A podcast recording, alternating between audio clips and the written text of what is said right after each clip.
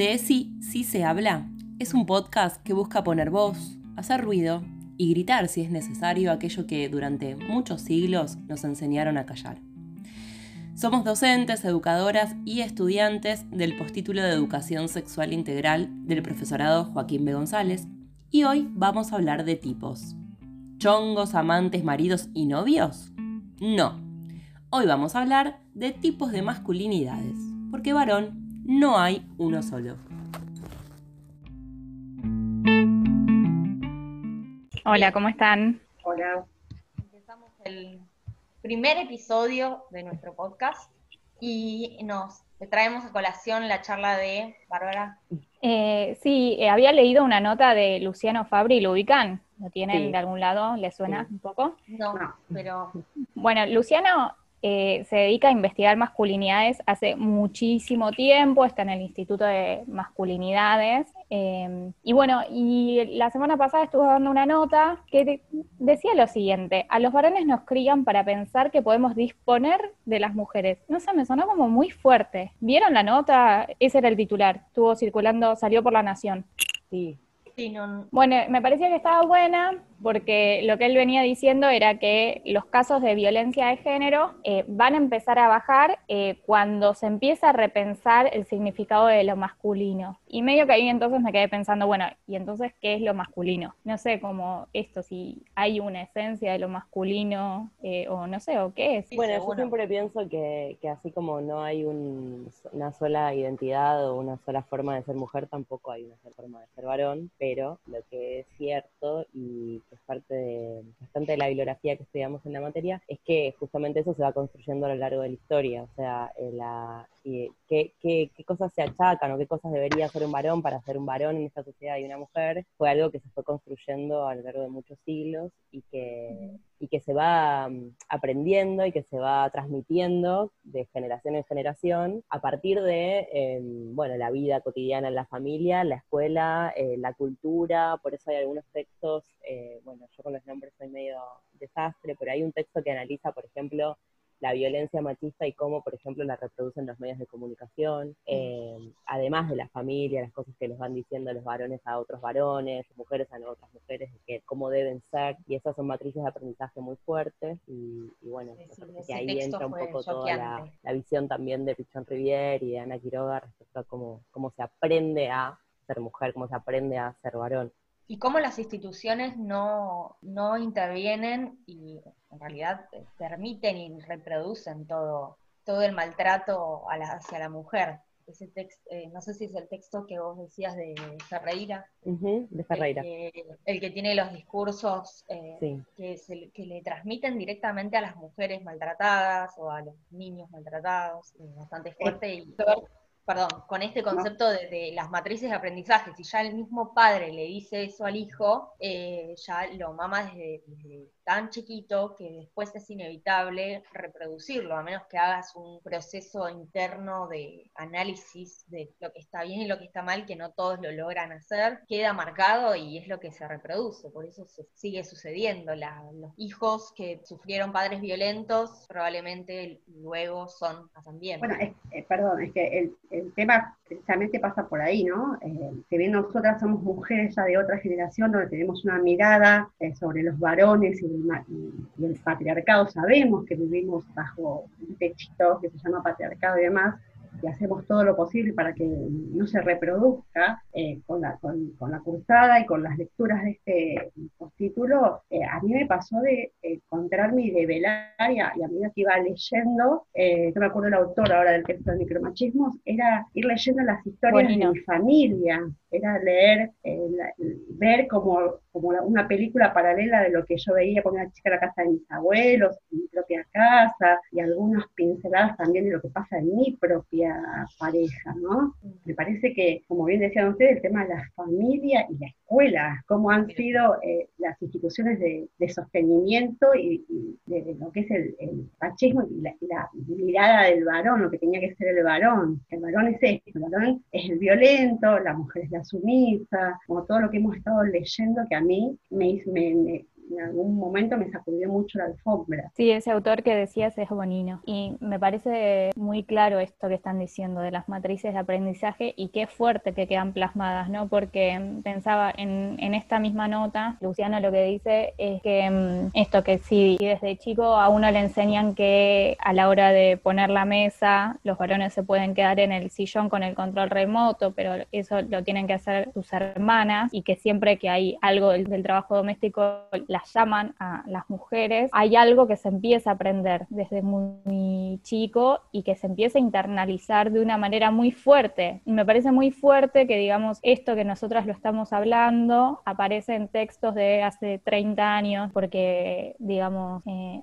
Ross venía y traía, digamos, estos mismos ejemplos. Entonces, como que hay algo de estas matrices que están súper internalizadas y para poder modificar esto, para en principio como poder generar de las masculinidades un, un objeto de estudio y, y, de, y poder problematizarla sobre todo, ¿no? Como poder abrir esa trama de qué es la masculinidad, lo que decía antes Ana, pienso de, de que no hay una sola, ¿no? Entonces, si, si empezamos ya de por sí a pensar, no hay una sola manera de masculinidad, bueno, ¿cuáles son las otras? ¿Cuáles son las que queremos? Y desde dónde lo construimos, quizás nos podemos empezar a hacer esas preguntas de qué pasa al momento de poner la mesa y empezar a modificarlo, ¿no? Pero me parece muy, muy fuerte cómo estas matrices que se construyen claramente en, dentro de, de una órbita social, porque si no es muy raro que lo que pasa en una casa se replica en otra casa y esto pasa a lo largo del tiempo, ¿no? Entonces claramente hay algo ahí del orden de lo social que se repite, pero bueno, como cuesta modificarlo, es un proceso interno y social muy grande. Sí, hay, hay un autor que se llama Gosende, que no sé si lo estoy pronunciando bien tampoco, que él, él es varón y escribe, eh, creo que es un texto que tiene un par de años ya, y habla de las diferentes masculinidades y habla de la hegemónica y la subordinada, pero básicamente lo que es interesante que es que es un varón que hace bastante tiempo empieza a escribir, porque ahora ya es bastante cotidiano este que hay varones que dicen que también el patriarcado este, y esta estructura de qué es ser varón también los afecta a ellos, digamos, ¿no? Porque les impide tener empatía, les impide eh, vivir libremente sus sentimientos, les impide poder eh, ser compañeros del género femenino en lugar de ser opresores o, digamos, gente, eh, personas que tienen que de alguna manera imponer su autoridad, que es un poco lo que les enseñan, etcétera. Y él habla de algunas trabas, pero por lo que decía Barbie, porque dice, bueno, hay diferentes trabas que se tienen para la transformación. Y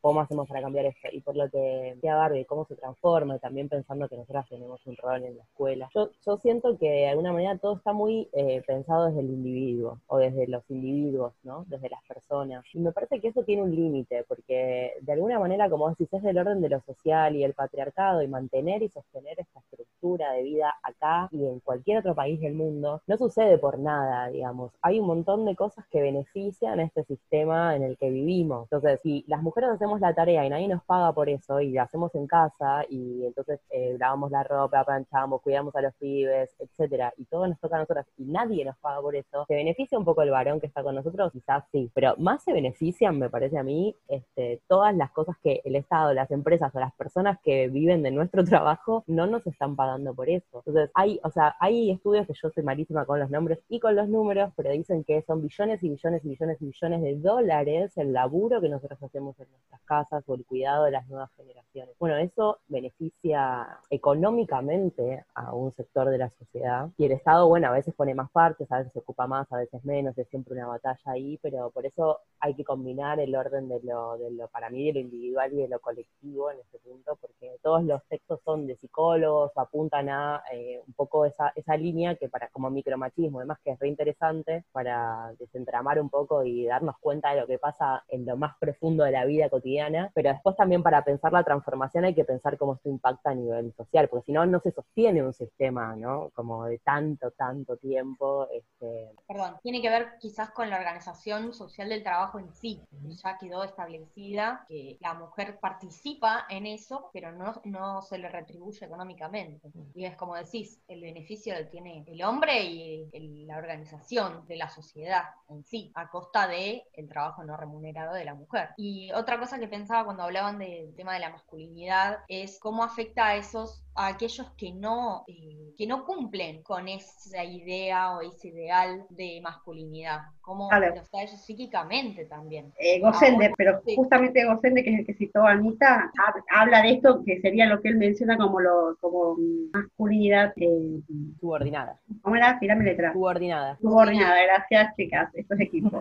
eh, que es lo que vos estabas diciendo, a ver, el que no es blanco, es rubio, ejecutivo y todo eso. Yo quería interrumpir interrumpirla, perdón que te interrumpía, Bonita. Yo quería decir esto de que a mí la reflexión que me llevo cuando leía ese texto puntualmente, que lo escribí en, la, mi, copia, es se le pide mucho, ¿no? es mucho. Inclusive, o sea, a ver, eh, para los varones también es mucho. Así como para nosotras es mucho los pibes, el supermercado, la comida, el lavarropa, la higiene del baño, bla, bla, sacar los piojos. Para también para la exigencia para ellos es mucho. Y Gosende también lo cita y dice que, digamos, eh, cuando podamos transformar esto, también va a ser una forma de, liberarlos y lo que mencionaste vos, poder permitir esto de que puedan aprender a disfrutar de la crianza de los chicos, de ir a buscarlos, llevarlos al colegio, de que la ropa en el cordel también es un tema de ellos y que está bueno que ellos también se, responsabilicen. Te puedo interrumpir un minuto porque yo también pensaba con ese texto que, por ejemplo, bueno, la crianza de los niños, ¿no? Una es apelar al individuo, que cada vez yo veo más varones, ¿no? Por supuesto, y mi compañero y nada, y amigos, todo, que tienen una actitud distinta a la que tuvo mi papá, mi abuelo, o sea, por suerte algo de eso está transformándose, pero cuando nosotras quedamos embarazadas, eh, la licencia que te dan es a la mujer. O sea, hay muy pocos países del mundo que tienen licencia para padres del nivel que tenemos nosotras. Entonces, ahí hay como una política de Estado, ¿entendés? En decir, bueno, esto es una cuestión de la mujer. Y eso determina un montón de cosas, porque si vos estás tres días con el pibe recién nacido y tenés que ir a laburar, primero que es tremendo para el varón y después que es tremendo, digamos, desde ese punto de vista ya hay una, un mar una bajada. una bajada muy clara este, en cosas de ese estilo, ¿no? Como las guarderías o los jardines maternales que están en el laburo de la mujer. Bueno, ¿por qué? O sea, es algunas cosas, en, en algunos lugares se transforma, pero bueno. Sí, hay, hay una disposición que, mm, que, que dice que supuestamente en los lugares donde hay más de 50 mujeres trabajando debería haber un espacio para niñas, ¿no? Y como la, en la normativa también está como esa división clara de tareas, pero también pensaba en esto que, mencionaban ustedes, digamos, esta transformación y pensar las masculinidades, que, es algo que, está bueno que podamos hacer todos, eh, no es algo que, como decía recién Marina, que, es porque para que los varones sean empáticos con las mujeres y las mujeres podamos ser más felices, ¿no? Sino porque también ellos mismos están siendo oprimidos y y llegando a niveles donde están poniendo en riesgo su vida, eh, porque, digamos, la idea de tener que mostrarse como un varón violento y todo eso hace que hoy en día una de las causas más altas de mortalidad en la adolescencia, que es con los pibes que nosotras trabajamos en la escuela, tiene que ver con los accidentes de tránsito. Entonces, claramente es algo que puede ser evitable y tiene que ver con la construcción de la masculinidad, porque, digamos, con esta cosa de, bueno, puedo ir a cualquier velocidad porque me puedo llevar el mundo puesto, si tomé de más, como, y bueno, no va a pasar nada porque total yo lo puedo todo, y también incluso hay algo que se deposita de la masculinidad y la virilidad en esto de tener un auto y manejarlo, y que eso también es construido, ¿no? Y que eso los pone en riesgo. Entonces ni siquiera es por decir, bueno, lo hago por las mujeres, ¿no? Sino que también por ellos mismos. Eh, también hace poco había visto que en Estados Unidos, eh, con esto del uso del barbijo y demás, había varones que no lo querían usar porque había algo de la masculinidad que se jugaba en, el uso de un barbijo, ¿no? Que vos decís, estamos en una pandemia, digamos, se está muriendo gente todos los días, se está infectando gente todos los días, estamos llegando a un extremo donde nos piden que nos quedemos en nuestras casas, digamos, como no sé, nunca antes visto, y un tipo no se pone un barbijo porque cree que, que puede contra eso. Como es una locura hasta dónde llega la construcción de, esta, de estas matrices, ¿no? Como se exponen mucho. Y eh, yo estaba pensando también el caso de, los rugbyers en el verano, y ahí también se ve cuánta violencia tienen adentro. Bueno, la ejercen también sobre hombres. No, no sé si, es si es este el caso, pero hombres que quizás no cumplan con esas características y entonces van y atacan. Porque tienen que mostrar sombría, atacar al otro. Sí, sí, eso lo decían en el texto eh, de los niños no lloran, Ana, ¿te acordás? Sale ahí, que, la violencia para ser varón, para ser macho, tiene que, tienes que pegarle a otro, no, me acuerdo textual, pero decía uno, yo no, quiero pegarle a mi compañero para ser líder del grupo, o sea... No, me parece interesante para relacionarlo con el marco teórico por ahí que nosotros estudiamos, que es esto de, la psicología social y las matrices de aprendizaje. Digamos, al ser el sujeto o los sujetos, el vivir en comunidad, pero poder ir transformando su vida y creando su propio mundo, también en relación con la naturaleza, obviamente, pero digamos, esto no es ahora así para siempre, porque las matrices se fueron transformando y el el sujeto es un ser social, este, esto habla de la dialéctica, ¿no? De que, bueno, al mismo tiempo que, pasan estas cosas, también se pueden pensar sus transformaciones. Creo que ahí, para seguir profundizando, entra bastante lo de la escuela. Eh, y, el, la ESI y el trabajo en equipo, en grupo y la deconstrucción que se puede hacer, o pensar incluso desde la currícula hasta el currículum oculto, del que hablamos muchas veces, que es la vida cotidiana en la escuela, cómo de alguna manera se puede transformar también, si en la casa no sucede, que en la escuela suceda otra cosa también. Sí, sí, tenemos un rol transformador que tenemos que seguir ejerciendo y bueno, por eso estamos todas acá. Sí, para darle, darle recursos para poder hacerlo, poder transformar esta realidad que nos ataca tanto a nosotras y a ellos también. Y, pensar que sí, no, nunca es solo, sola, ¿no? Como... La otra vez, Ana, decías algo de los grupos, que era re lindo, estaba en uno de los textos.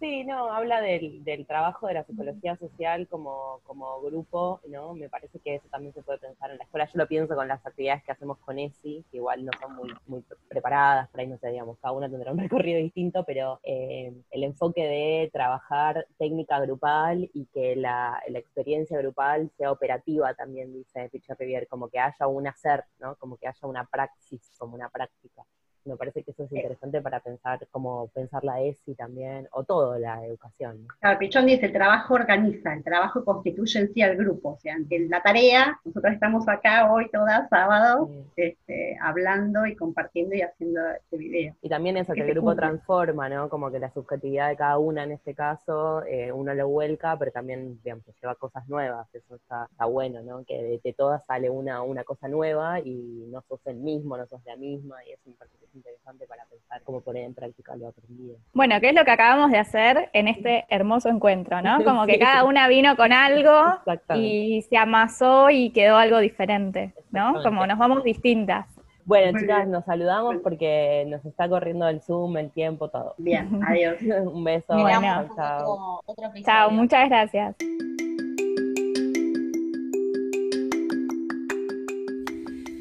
Quienes hicimos este podcast somos Sabrina Yana Sánchez, Bárbara Salún Morales, Anabel Santelli, Marina Santillán y Margarita Sanabria. Queremos agradecer a las profesoras de la materia Metodología para el abordaje de la ESI por el impulso creativo. Nos pueden encontrar todos los sábados a la mañana en el profesorado o en el Zoom del campus virtual, pues pandemia. Hasta la próxima.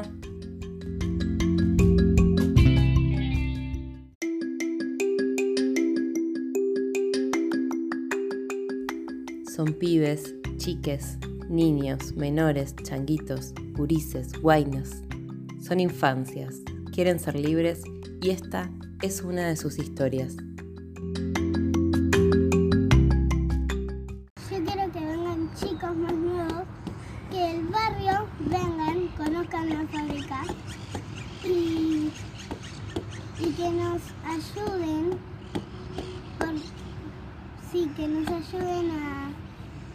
Recoger algo, para recaudar algo para la juegoteca y así tenemos más cosas y, nos divertimos más. Y mientras nuestros papás trabajan, eh, nosotros podemos estar jugando, compartiendo y divirtiéndonos.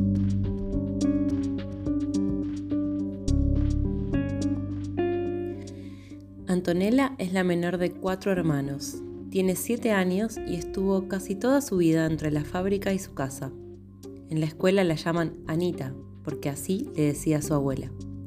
Madigraf es una cooperativa gráfica que está muy cerquita de su escuela en Garín, provincia de Buenos Aires. Ahí su papá y sus compañeros pusieron a producir las máquinas cuando el dueño se fue y los quiso dejar a todos en la calle. Su mamá y muchas otras mujeres organizaron la Juegoteca, un espacio para las infancias que sostienen trabajadores, docentes y vecinos solidarios.